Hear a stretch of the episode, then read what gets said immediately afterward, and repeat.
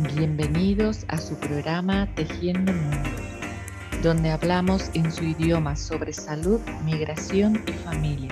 Saludamos a todos los que nos oyen desde los cinco continentes. Esta es Perfecta Radio, su espacio radial online. Con ustedes, Renato Malca, transmitiendo desde Bonn, Alemania.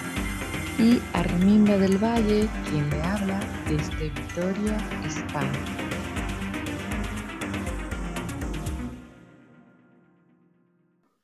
Muy buenas tardes. Hoy sábado 28 de agosto estamos como siempre compartiendo con ustedes desde su emisora Perfecta Radio en su programa Tejiendo Mundos para los cinco continentes. Hoy como todos los sábados acompañado de mi compañera Arminda del Valle. ¿Qué tal Arminda? ¿Cómo estás? Muy buenas tardes, muy bien, encantada de estar aquí como siempre y sobre todo que hoy tenemos un tema bastante interesante que tratar, Renato. Sí, sí, así es, Arminda. Hoy día vamos a tratar el tema de aprender a salir de la zona de confort. Y para ello hemos invitado a dos personas muy especiales. Una es Celia Mercedes Vila Castro. Ella es comunicadora audiovisual de profesión especializada en el área de eventos y espectáculos. También es personal coaching para mujeres inmigrantes de habla hispana y alemana, ya que ella vive en Alemania. Es eh, mediadora cultural, representante y embajadora del baile nacional del Perú del Norte, llamado Marinera, en Múnich, donde ella vive. Y lo hace a través de un proyecto cultural llamado Mi corazón es marinera, que es muy bonito, lo he visto por ahí. Directora del programa radial Música Dreams, en Radio Lora 92.4 y es miembro activo de la organización Arbeitkreis Achaninka, proyecto para salvaguardar la Amazonía peruana. Líder de negocios de la agencia cultural Dolphin Management, organización y producción de eventos para la cadena de hoteles Mar. Bienvenida, Celia. Muchísimas gracias. También tenemos a Jorge Irribarren. Él también es peruano, como Celia, de formación multidisciplinaria. Él es ingeniero industrial. Así también ha hecho estudios de máster en negocios en la Universidad Politécnica de Madrid, ¿no? Una tesis en holding inmobiliario. También ha hecho formación en Global Trade Management por la IHK de Ulm en Alemania, porque él también radica en Alemania y ha seguido sus estudios de narrativa, marketing, filosofía, sommelier, y eso voy a mencionarlo. Actualmente él es embajador peruano de APSOM para la Unión Europea. Desde el 2015, él está radicando en la parte sur de Alemania y se desempeña como profesión en los, en los ámbitos de educación, de pregrado grado universitario, comunicación y desarrollo de negocios. Ya hablando más en lo que él está haciendo y donde, por donde yo lo he conocido más es desde la narrativa y la literatura. Él ha publicado una novela llamada Días de Juerga, ¿no? Eso lo hizo en Perú el 2015. También ha escrito Educando a Franca o una aproximación al sueño Hordeling Alemania, en Alemania el 2015, publicado. Y recientemente, la novela que se llama Besa la idiota. Justamente esta obra nos hace entrar al mundo y al tema sobre el cual vamos a hablar. Claro, en esta lectura él retrocede a los años 80 y 90 en nuestro país, que para los que de repente no están muy vinculados ¿no? Ya que es otro país, otra situación, otro tiempo. Es un tiempo donde se vivía en Perú una, eh, una crisis económica y social muy álgida y la entrada de un gobierno que impuso algunas medidas que, que provocaron, digamos, que la crisis social aumentara y para muchos eh, fuera la situación en la cual decidieran salir de sus países, ¿no?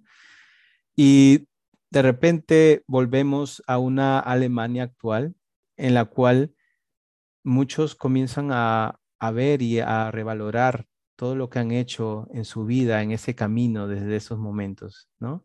Creo que es algo que se puede repetir, no solo en una situación en la cual eh, les tocó en ese momento a peruanos, sino en cada país creo que ha surgido diferentes situaciones, factores de, de riesgo que lo han colocado a las personas a valorar si es necesario quedarse en esa situación o buscar su destino. Bienvenidos, bienvenido Jorge, bienvenido Celia. Gracias Renato.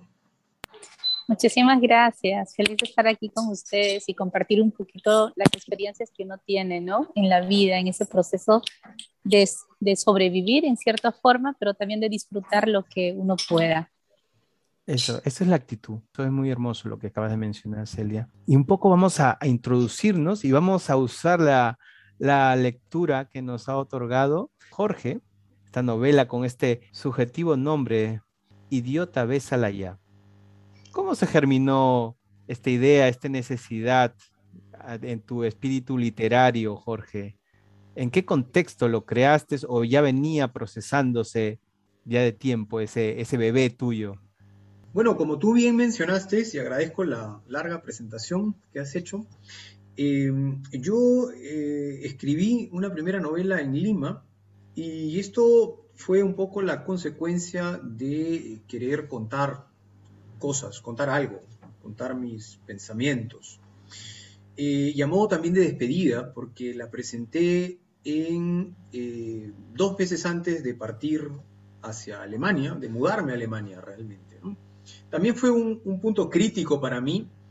Eh, una novela uno siempre tiene que, trabajarla después de publicarla, cosa que yo no hice. La dejé en Lima y bueno, se quedó ahí. Es más, yo me vine con cuatro o cinco ejemplares y lo demás se quedó en librerías de Lima.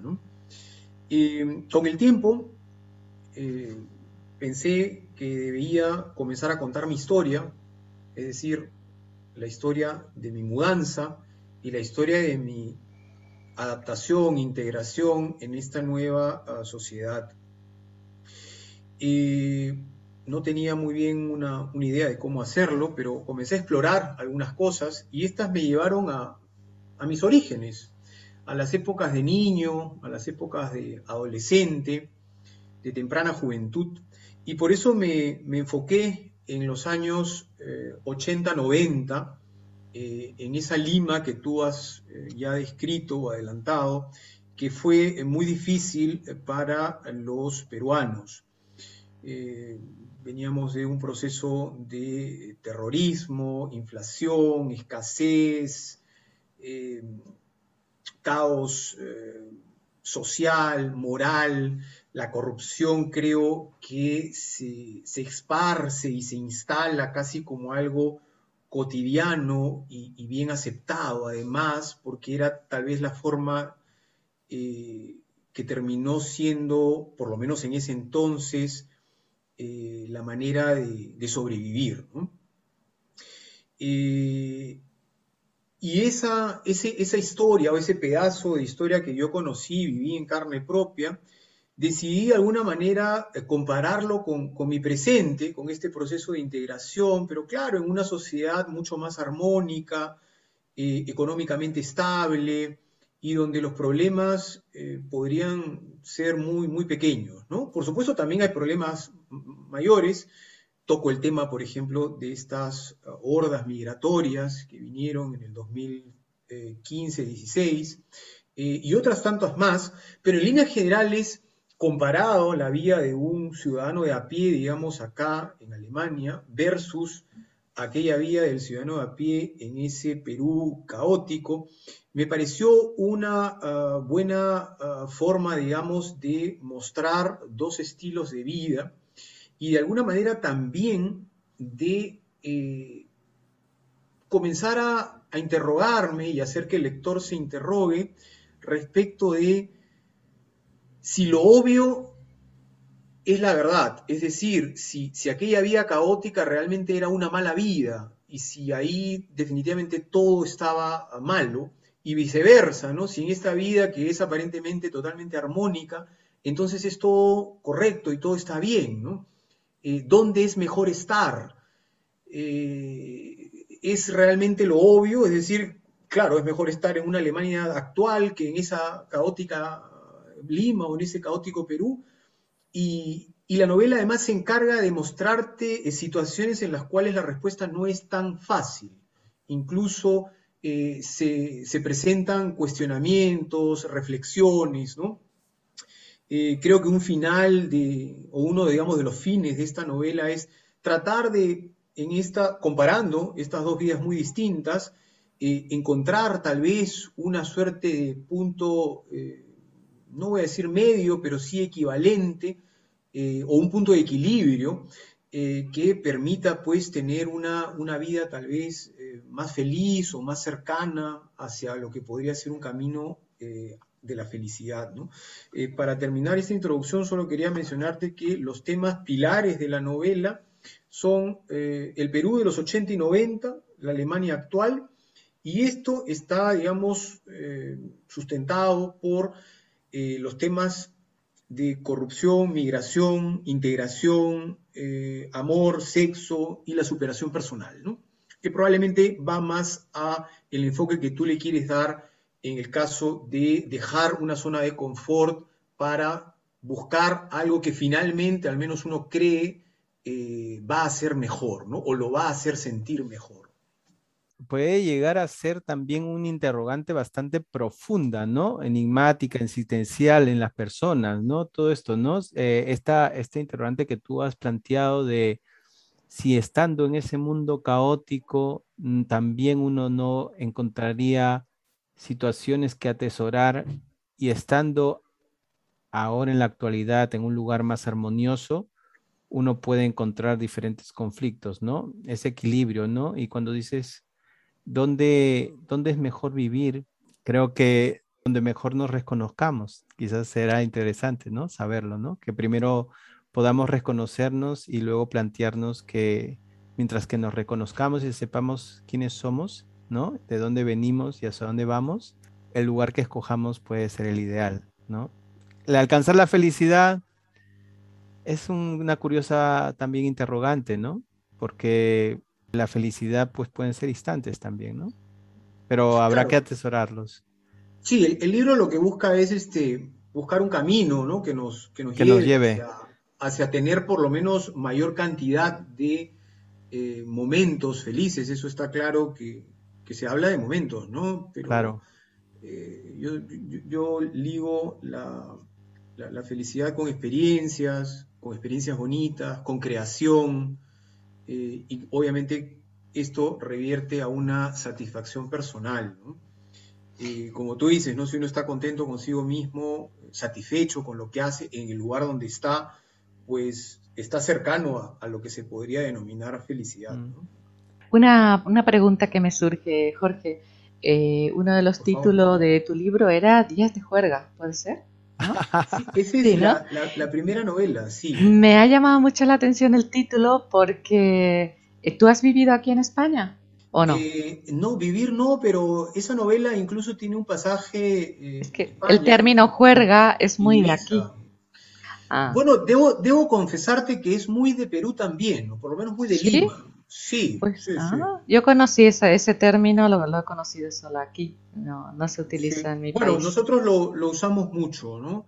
Eh, de hecho, el origen del, título es totalmente peruano, digamos, ¿no? Algo natural como consecuencia de la historia, que es una historia básicamente limeña, mm, pero coincidentemente, ya que lo mencionas, hay un pasaje de uno de los personajes que se va a Ibiza y, bueno, tiene ahí una, una juerga. Es que Ibiza se relaciona mucho con la juerga. Eh, con lo que decías tú del libro, o sea que el libro, eh, Bésala ya, idiota. Bésala, idiota. Ah, Bésala, idiota. Sí, que aprovecho para, para, perdóname que te corte, pero quería de una vez aclarar el título, lo hice eh, justo con Celia, en la entrevista que ella gentilmente me hizo.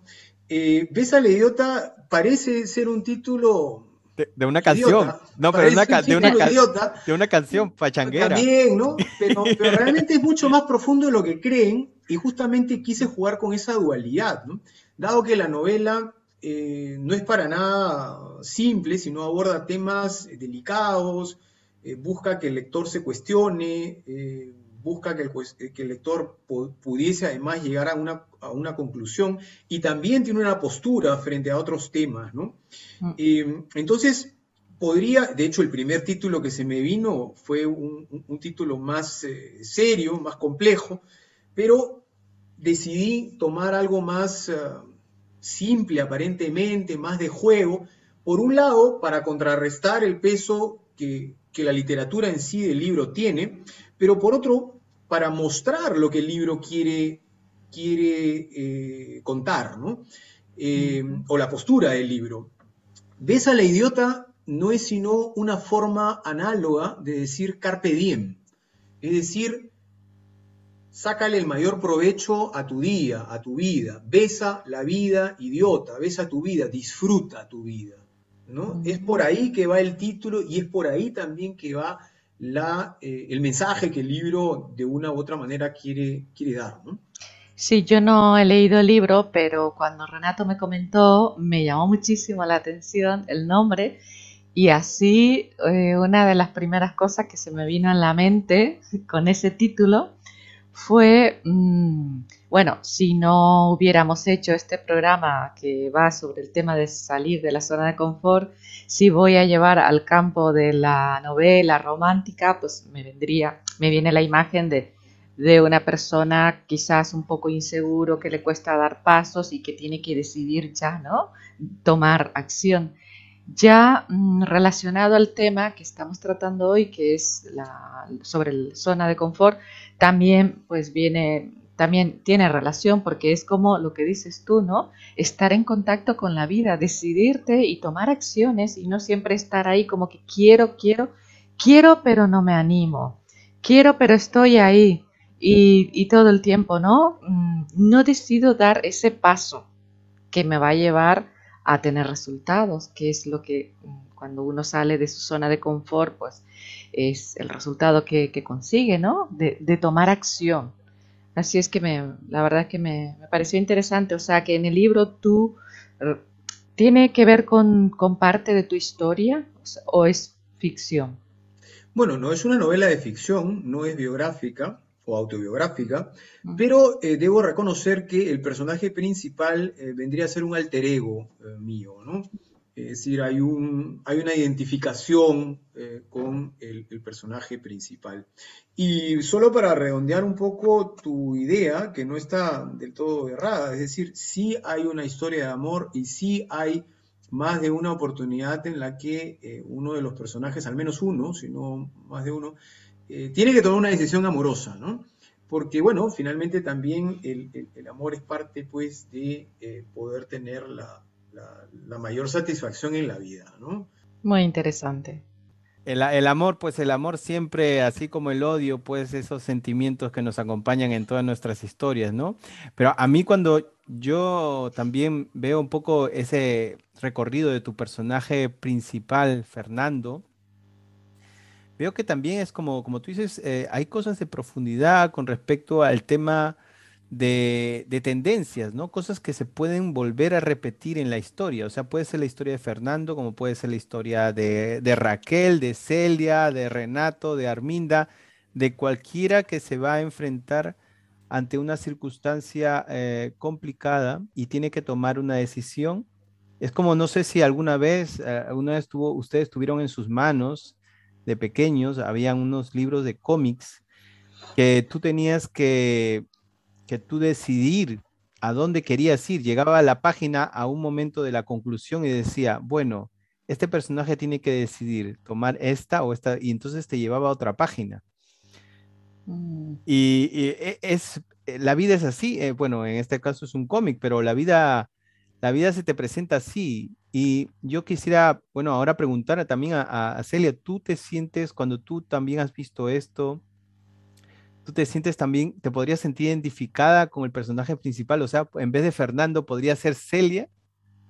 Bueno, em, específicamente la vida es una aventura, ¿no? Y definitivamente uno tiene que tomar en ciertos momentos ciertas decisiones. Y yo creo que no existe en la vida nada que sea bueno o malo o lo que tiene que ser correcto o incorrecto, porque es un constante aprendizaje. Lo importante es tomar la decisión de desarrollarla, porque al final de cuentas todo lo que tengamos que aprender en esta vida lo vamos a vivir, ya sea hoy o en un año. Entonces, cuando uno aprende a identificar claramente lo que es tu misión de vida, se te hace todo mucho más fácil, ¿no? Mucho más, este, como que aprendes también a aceptar ciertas cosas, ciertos miedos que uno tiene, ¿no? La carencia de amor es tener miedo. Entonces, uno aprende a aceptarse como uno es y de esa manera uno puede desarrollarse y soltar nudos, decimos nosotros. Es decir, si tienes una experiencia que te cuesta avanzar en el camino, donde tú siempre vuelves a tropezar y tropezar, el día que te, te levantes y pienses, pero ¿por qué me pasa siempre lo mismo? Porque siempre nos preguntamos eso, ¿no? ¿Qué me pasa? ¿Por qué repito siempre lo mismo? Un bloqueo, ¿no? Sí, y el día que aprendes a entender, ah, ok, es por esto, es curioso, es como que se desvanece. Y viene la siguiente experiencia que uno tiene que aprender y que quizá vas a volver a repetirlo un montón de veces hasta que el día que reflexiones y dices, ajá. Entonces, en ese sentido, me, me, encantó muchísimo. Eh, tuve el grato placer de platicar sobre este tema, sobre el libro con Jorge. Y para mí fue, fue muy emocionante porque pude viajar viajamos en un par de horas al Perú pasado, al Perú, al Perú que yo también dejé, y, y desde la perspectiva que cuando, que, que fueron, fueron decisiones casi similares que tomó Jorge, en, en, mi caso también yo me aparté cuatro años del mundo latino, por decir, porque mi, mi meta era dominar el idioma hasta tal punto que yo pudiese expresarme y sobre todo dar a conocer mi sentir adecuadamente en este país. Mm. Entonces son decisiones que uno va tomando en su, en su proceso de vida en su proceso de aprendizaje y es súper interesante. Y también el tema de, Fernando, la forma colosal como él ha, visto la vida, ¿no? El tema de salir, que la, motivación de la corrupción, que yo platicando con Jorge reflexioné, curiosamente también salí por ese mismo detalle, ¿no? Ese, esa impotencia de tú querer cambiar en tu país muchas cosas, de, de querer que las cosas sean mejores, de que esté todo más limpio. O sea, uno, uno, uno siente necesidad a ver las cosas mejor, pero eres solo tú y la mayoría de tu entorno no se da cuenta de ello. En una época yo me enojaba muchísimo, ¿no? Entonces decía, pero ¿por qué no entienden? Pero con el tiempo aprendí a aceptar a las personas tal y como son, porque cada persona viene a aprender, cada persona tiene su ritmo de vida. Yo soy de las personas que corre, que le gusta hacer las cosas, que sea eficiente. Por eso que me vine a Alemania también, ¿no? Por tener esa posibilidad de que todo es perfecto, organizado, estructurado. Es todo lo contrario del Perú. Pero a la vez es también el tema de, ¿pero por qué? ¿Por qué me pongo así? Entonces aprendí a analizar y aprendí a aceptar a las personas, que cada persona tiene su propio ritmo. Entonces, si no van con el mío, lo mejor es observar, aceptar y alejarte porque de esa manera dejas que las personas también se desarrollen y crezcan sin necesidad de tú estar este, movilizándolos, ¿no? Porque a veces uno suele hacer eso, no, haz las cosas así, quieres ayudar. El, el ¿Cómo me dijeron? El síndrome de ayudar, porque me, tenía ese tema, sí, yo me encantaba ayudar a todo el mundo, ¿no? Y a veces dejaba de ayudarme a mí y decía, mm. pero ¿qué estoy haciendo? Pero he tenido que vivir muchos años esa experiencia y continuar aprendiendo para entender ese detalle, ¿no? Y eso es lo que eh, en el sentido del personaje de Fernando me encanta por la forma, ¿no? La forma de cómo él presenta las cosas, la forma de cómo las recuerda también. Porque una cosa es vivir el momento y otra cosa es recordar lo que tú has vivido, que es muy diferente, porque cuando estás fuera tienes otra perspectiva también de ello, ¿no? Sí, y, y, también puedes cambiar tu propia perspectiva bastante, ¿no? Porque como a veces sí. estamos llenos de estereotipos, también podemos un poco visualizar eso y decir, bueno, de repente todo estaba en mi mente y todo lo, lo perfecto estaba en el proyecto que yo tenía de vida, ¿no? esta parte de, este, parte de ese proceso que tú dices de aceptar, aceptar al otro y también aceptar, aceptarnos a nosotros y también nuestras limitantes también, ¿no? Y en ese sentido, un poco como tú hablabas de un viaje, ¿no? Si tú viajas a través de ese viaje mental y tú quieres recordar algún momento en que se te presentó la palabra o la situación de incertidumbre, ¿qué evoca en ti? De cierta manera, nostalgia, bastante nostalgia, pero a la vez también amor. Yo recuerdo que cuando yo regresé a Perú tuvieron que pasar siete años. Yo me dediqué a viajar por otros lares y no volví al Perú. Y cuando yo regresé al Perú después de siete años, recién pude entender el sentimiento de ser peruano, la diversidad que existe en nuestro país. eh, ver los rostros, los caracteres, cada uno con una diferente estructura, amar lo que veo, que antes no lo hubiese hecho, porque claro, lo ves día a día, entonces estás acostumbrado. Pero si dejas ver un sistema después de muchísimo tiempo, que fue mi caso, después de siete años, para mí fue regresar y reencontrarme. Entonces, por eso que siempre siento un poco de nostalgia y también me alegró mucho porque vi muchos cambios. Y lógico, los cambios lo vas a ver después de mucho tiempo. Y yo en mi caso de, querer las cosas, hacerlas ya, ya, ya, pues no los veía, ¿no? Pero los cambios son procesos que demoran, demoran bastante. Dicen por ahí que uno tiene que regresar donde perdió el orgullo. Definitivamente, es interesante. ¿eh? Sí, no, es que es por eso, ¿no? Regresar a uno mismo y volver, ¿no? Volver y verse desde otra visión. Es un aprendizaje tremendo. Eh, y un poco en, entrando dentro de estos simbolismos, ¿no? Muy, muy bien me está planteado, ¿no? Este simbolismo, este título del libro, ¿no? Ves a la idiota ya, que nos da pie a hablar sobre todo lo que estamos hablando. Eh, ese simbolismo de disfruta la vida, ¿no? Y consigue lo que te planteas en tus sueños, ¿no? En un principio, antes de que llegaras, decías tú, ¿no? A veces uno, uno planifica las cosas y no suceden, ¿no? pero no está mal planificarlo, ¿no? No está mal, porque de repente sucede mejor de lo que lo planificamos, ¿no? Y de eso se trata un poco de, soñar, visualizar, ¿no? Pero en este caso, ¿no? ¿Creen que, que esto puede convivir o alternar con, en ciertos momentos, permanecer en una zona de confort? qué opinan ustedes? ¿Cómo, cómo puede uno llevar esa alternancia, ¿no? En, no en, porque hay que permanecer a veces fijos, estables, ¿no? Entre una situación, si no estaríamos saltando posiblemente. ¿O cómo lo ven? O, o, cómo se puede alternar con estos momentos en que sí queremos vivir en una zona de confort? ¿O hasta qué momento debemos conformarnos con esa situación? Ya que realmente la vulnerabilidad está alrededor de nosotros, no es que más bien tenemos que escapar, o sea, vivimos en la vulnerabilidad porque somos seres humanos, seres vivos, ¿no? O no sé, ¿qué opinan ustedes? De repente yo estoy eh, fuera de sí.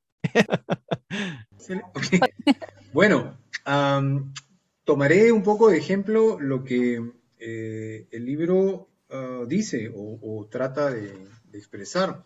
En esas épocas ah, caóticas del Perú, el personaje principal eh, bueno, no la pasa bien para nada.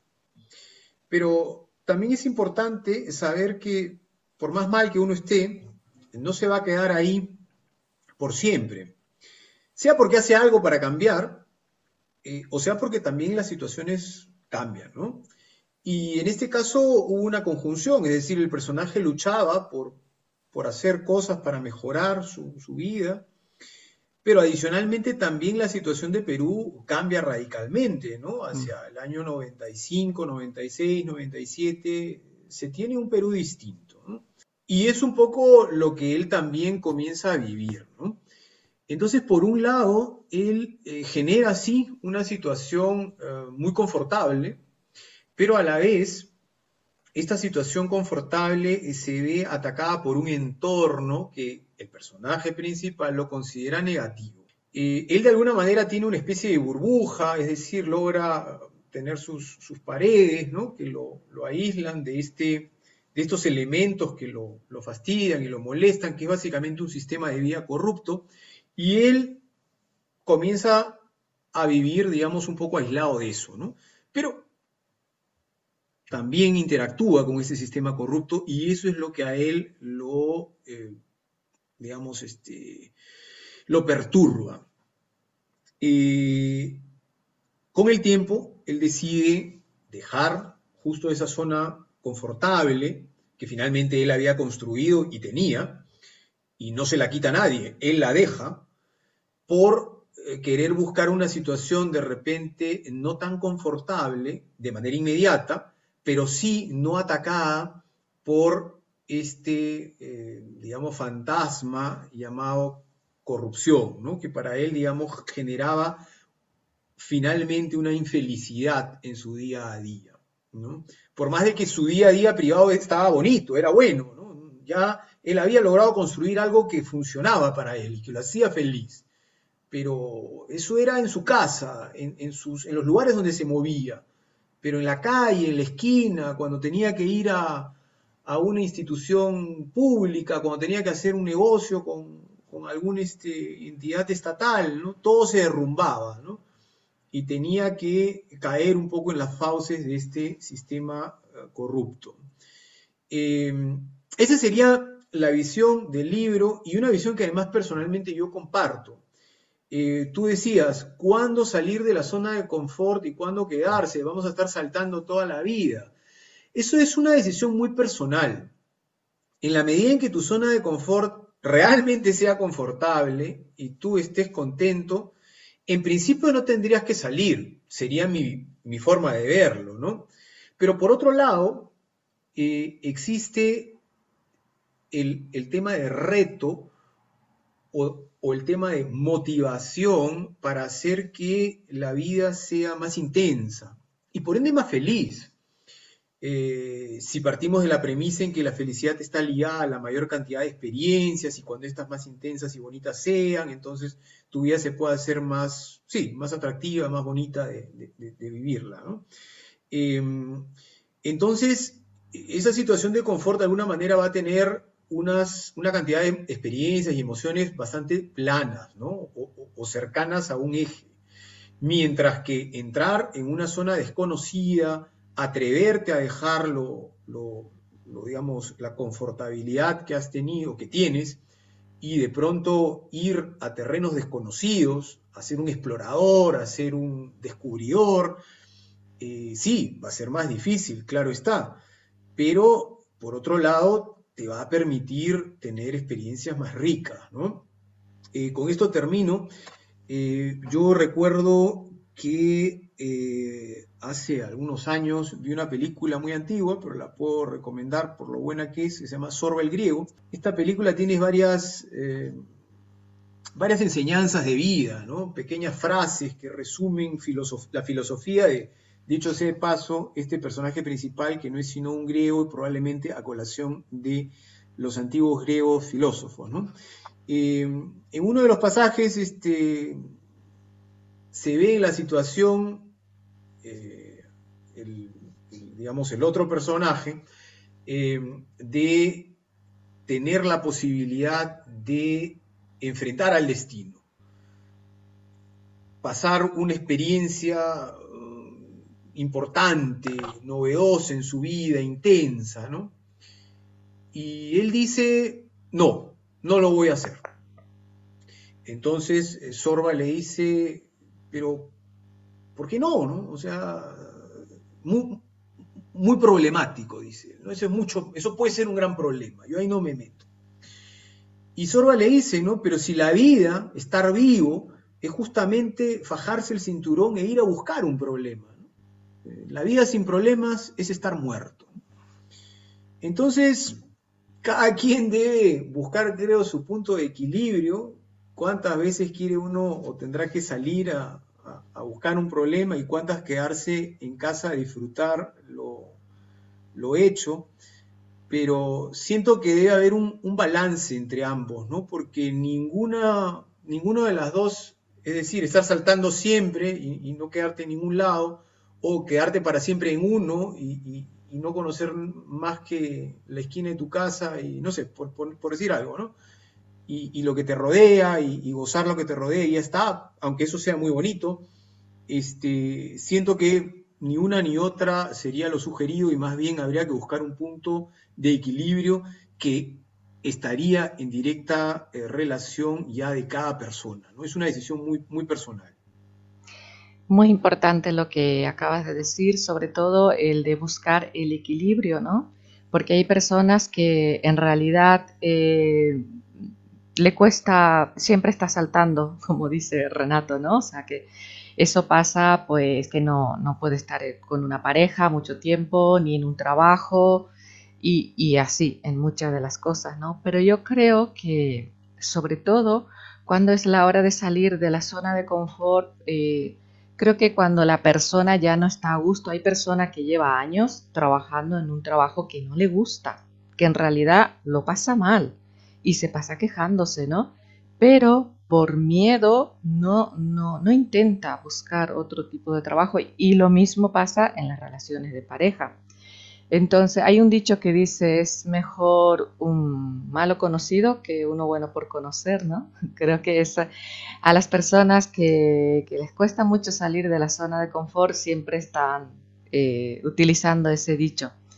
Pero creo que es muy importante que, porque creo que todas las personas tenemos la capacidad, ¿no? De enfrentar los retos y de, poder salir de esa zona de confort. Lo que pasa es que muchas veces uno está tan a gusto en ese sitio, pero entre comillas. O sea que, por ejemplo, mm, cuando se trata de la dieta, ¿no? Quiero bajar de peso, pero no quiero cambiar mi, forma, de, mi forma de alimentación. O sea, que milagrosamente no vas a bajar de peso y lo mismo pasa con el trabajo, con la pareja. Entonces, como decías tú, si la persona pues está en su zona de confort, pero está a gusto, pues perfecto, ¿no? Lo importante es pues sentirse bien en ese sitio donde estás, pero si no estás a gusto, porque es lo que mm, solemos observar, yo veo mucho eso en consulta, yo no sé tú, tú, Renato, pero yo en consulta, en psicoterapia de pareja, pues eso, yo quiero cambiar de pareja, o sea, quiero que esa persona cambie, pero yo no. ¿No? O sea, que te viene a consulta para que le ayudes a que su pareja cambie. Total. Pero esa persona no, porque no es mío el problema. Gente que quiere traer a sus hijos y, los hijos no tienen ni un problema y ellos están cargados de problemas, los pobres.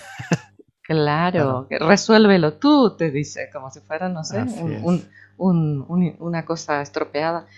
Entonces, pues sí, me parece muy interesante pues el, equilibrio, porque la inestabilidad constante tampoco es buena, ¿no? Pero sí creo que el, tener esa, está dispuesta, ¿no? A, cambiar un sitio. Yo creo que nosotros que hemos emigrado, ¿no? Que hemos dejado nuestro país, tenemos, ya, ya hemos dado el primer paso, porque al salir del país uno se encuentra con miles de obstáculos y miles de retos, ¿no? Entonces, pues mira, gente que son más rígidos a la hora de, adaptarse, pues sufrirán más y otras más flexibles, pues sufrirán menos.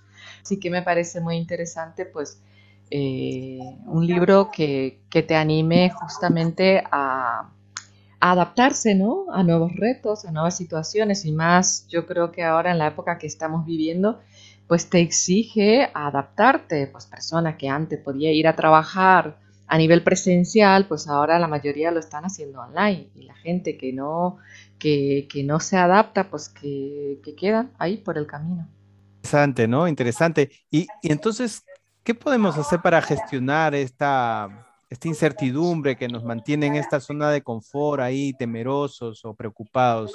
¿Qué hacemos para después de brincar esa frontera? O sea, ya nos hemos atrevido a salir de la zona de confort y ahora hemos brincado la frontera. ¿Qué hacemos? Es curioso, ¿me permiten eh, responder un ratico? Por favor. Em, justo como lo comentaba Jorge, ¿no? Que es esa parte de equilibrio.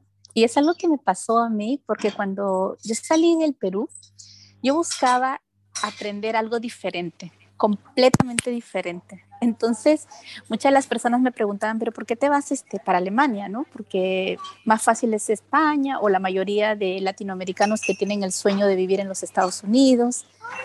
Y a mí me encantaba el hecho de Alemania por la estructura, la puntualidad, no sé, como que necesitaba sentirme eh, de cierta forma en un sistema un poco más claro, más detallado.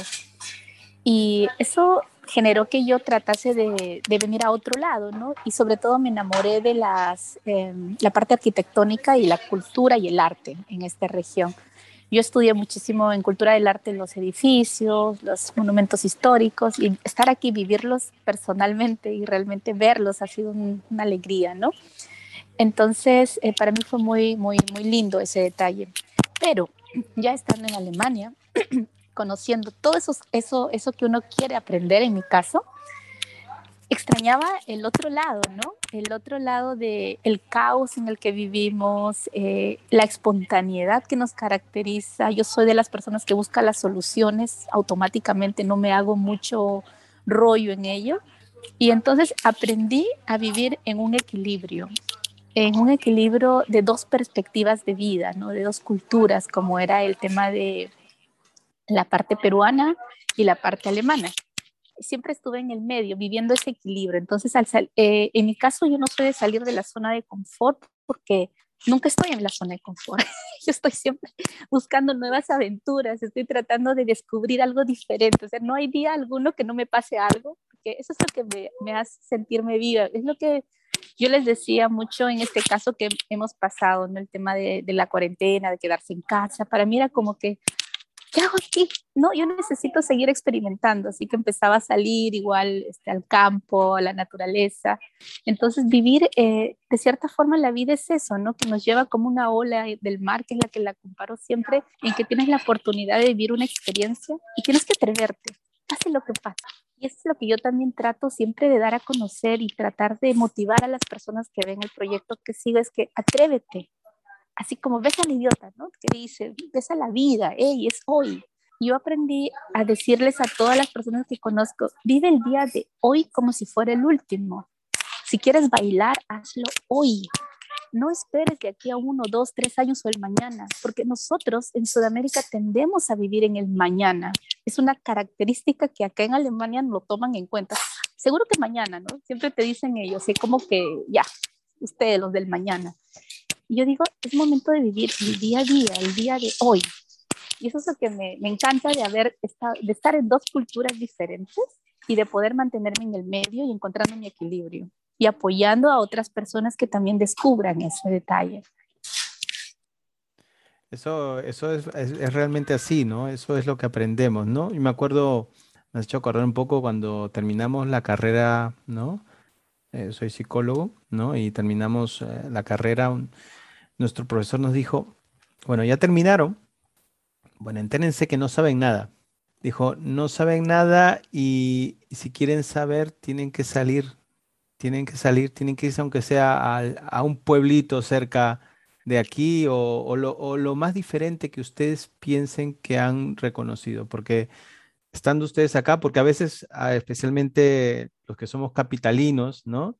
Nos acostumbramos tanto a ciertas comodidades que en cierta manera tenemos, ¿no? Estamos, eh, por eso la tercera parte del Perú está en Lima, ¿no? En el caso de Perú, porque hay muchas comodidades, a pesar de que también hay muchos peligros, ¿no? Muchas situaciones complicadas, pero realmente cuando uno sale y ves una cosa diferente, me acuerdo el primer viaje que yo hice fue a la Amazonía.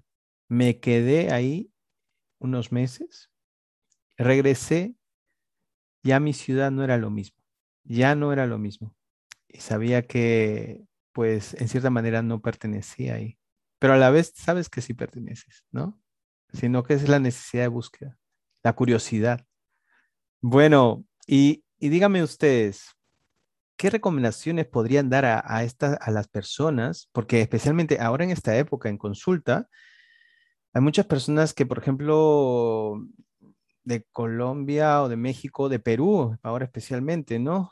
Me, dicen, oye, sabes, este, quiero vender todo, quiero dejar todo y quiero irme a, no sé, a Europa o Australia o no sé, a Canadá. Pero en sí, ¿qué recomendaciones se podría dar a una persona que no necesariamente tiene que salir, pero salir a otro país, sino salir de repente de su situación para salir adelante, ¿no? ¿Qué le podrían sugerir para que pueda perseguir esos sueños que ustedes mismos han perseguido y han tenido que luchar por ello dentro de ese proceso? ¿Cómo, cómo entrenarnos frente a esa adversidad? Bueno, en mi caso, lo que suelo decir a las personas es que lo primero que tienen que hacer es viajar. Viajar a uno de los puntos más cercanos que tengan. En el caso del Perú, conocer las afueras de Lima por la situación que venimos viviendo, no nos podemos dar el lujo de estar haciendo viajes más largos, ¿no? Y en el caso de otros países también, buscar de cierta forma estar en un lugar por un tiempo, ya sea tres días, dos días, y salir de su realidad. Porque la mayoría de personas teme salir de la realidad y creen que es lo que suele pasar, que si se van a otro país, las cosas cambian realmente no cambian en una perspectiva, sino empiezas recién a entenderte, empiezas a sacar lo mejor de ti. Y mientras que vivamos lo que actualmente está pasando, aprovechar los lugares que nos permitan salir. En el caso del Perú, yo recomendaría a todo el mundo que se vaya para el Cusco, para las montañas, donde se sientan más a gusto, descubrir cuál es mi elemento. Me contacto mejor con el agua, me contacto mejor con la tierra, el viento, el fuego, buscar ese contacto con la naturaleza. Es lo que yo hago cuando pasas momentos difíciles y dices, ¿qué me está pasando? ¿Qué puedo hacer? En mi caso, yo me contacto mediante la danza y me contacto con los cuatro elementos de la naturaleza. Y uno de los elementos al que yo domino más es el viento. Y eso es lo que hace la marinera, curiosamente. Las personas que yo conozco bailan la marinera porque quieren ganar una competencia, porque quieren eh, mostrarse a sí mismos que ellos pueden aprender algo y hacerlo súper bien. Es maravillosa esa perspectiva de vida. En mi caso, yo bailo la marinera porque puedo expresar a los cuatro elementos de la naturaleza en ella. Y no saben lo que me cuesta todavía estar conectada con la tierra, que es la parte de los zapateos en este baile. El baile tiene una estructura. La primera parte es cuando tú te manejas con el viento, que es la parte que yo domino, la parte en la que yo estoy súper en mi elemento. La segunda parte es cuando te, eh, contactas con las olas del mar mediante los movimientos de la falda. Ese también es parte mía pero los zapateos, que es el contacto directo con la tierra, me cuesta mucho. Esa es la parte terrenal que todavía tengo que elaborar en mí. Entonces lo que yo hago trato de salir a la naturaleza, caminar muchísimo, las montañas, lo que me contacte con la tierra. Y de esa manera también aprendo a ser mucho más, eh, ¿cómo decirlo? Yo soy muy espiritual, entonces tengo que ser mucho más de aquí, de lo material, que para vivir uno necesita la parte material también en su vida, aceptarla, tomarla. Y ya cuando, de cierta forma, cuando tú contactas los elementos que te caracterizan, el fuego está siempre presente. El fuego es la pasión con la que haces las cosas, la forma en cómo vives, en cómo te desarrollas. Y eso es lo que es para mí la marinera, ¿no? Esos cuatro elementos unidos forman el amor. Y el amor es la máxima expresión que uno tiene en la vida, la máxima expresión que te permite conectarte con el universo, padre y madre, sin importar qué tipo de religión uno tenga. Sencillamente es la conexión de tu persona, tu esencia con el universo. Entonces yo a todas esas personas les recomiendo buscar eso. ¿Qué me gustaba hacer de niña? ¿Con qué me sentía feliz? Puede ser con algo pequeñito, pintando, caminando, montando bicicleta, algún detalle que lastimosamente, porque vivimos en una sociedad sistematizada, nos cortan eso, nos quitan eso. Entonces es una forma de reconectarse y viajar y salir de la zona donde uno vive. Es lo mejor que uno puede hacer. Celia, genial el análisis que han hecho con la marinera. Nunca me hubiera imaginado. Mira, mi familia viene del norte y nunca me han hecho un análisis de la marinera como lo has hecho tú, ¿eh? Excelente. sí, o sea, para mí ha sido eh, el buscar por qué, porque yo he empezado, yo he bailado folclore paraguayo, me encanta el pájaro campana, tengo mi traje de Paraguay con el ñandutí, que es un bello trabajo, tengo, he estado en Argentina, he tomado clases de los, del folclore argentino, chacarera, samba, gato, diferentes danzas también de allá. Tengo, he, estado en Ecuador, he estado tomando clases de folclore. siempre he estado buscando fuera, fuera, fuera, aprender mucho de la India, Irlanda, Escocia, hasta que llegó el momento en que volví a encontrarme, reencontrarme en mi interior y descubrí la marinera en toda su máxima expresión gracias al contacto con los elementos. Y esa es la pasión que yo siento cuando la expreso. Y eso es lo que yo trato de transmitir a todas las personas que siguen mi canal o que siguen lo que yo hago, que se descubran a sí mismos, porque es lo más importante. Y curiosamente, en esta época que se vive mucho miedo por los medios, por todo lo que pasamos, es importante redescubrirse. ¿Qué es lo que soy yo? ¿Cuál es mi esencia? Es, eh, es la unión de todo, ¿no? Es la parte emocional, la parte sensorial y la parte intelectual que nos, que justamente unidas nos mantienen eh, tan vivos, ¿no? Tan vivos y están conectados con el universo, como dices tú, Celia. Este, curiosamente yo vi una película hace poco sobre, sobre la marinera, ¿no? Una película peruana, muy simpática, que aborda justo el, bueno, se va más por el tema de los concursos y un tema un poco más de amor, ¿no? Pero, pero aborda en, en su totalidad el, el baile. Y ya que hablamos del baile, en mi caso solo podría eh, complementar lo que ha dicho eh, Celia, sugiriendo a las personas que se encuentran en una suerte pues de indecisión sobre qué hacer de su vida, los que van a enfrentar cambios, es este, tratar siempre de mantener un, balance entre la, psiquis, el, alma, los sentimientos, digamos, y, el tema, digamos, este, corporal, ¿no? Eh, cuando uno logra el, equilibrio entre esos tres, elementos, eh, las decisiones son eh, más exitosas, digamos, ¿no? no siempre la más racional es la mejor, ni menos aún la más pasional. creo que es importante que, trabajemos en, encontrar nuestro propio equilibrio. Muy, muy buen aporte. Pues agradecerles nuestra participación y, esperemos, esperamos volver a, compartir otros espacios, ¿no? No sé, Renato, ¿quieres agregar algo? Claro, claro, lo que, lo que estás diciendo es cierto. Esperamos compartir con ustedes en otros momentos, en otras circunstancias. Han ustedes puesto una esencia muy, muy, muy interesante a este tema y ya lo teníamos anticipado, que esto iba a ser así. Sí, me queda algo que quería agregar. Em, para los que quieran saber un poco más de la novela, bueno, por un lado está la venta en Amazon y por otro lado, la presentación oficial la hacemos en Múnich el 23 de septiembre a las 7 y 30 en Einewelt House. Eh, un evento donde va a haber mucho de cultura peruana y cultura alemana. Eh, va a ser también transmitido online. Así que, pues, de una u otra manera, espero que podamos estar eh, conectados.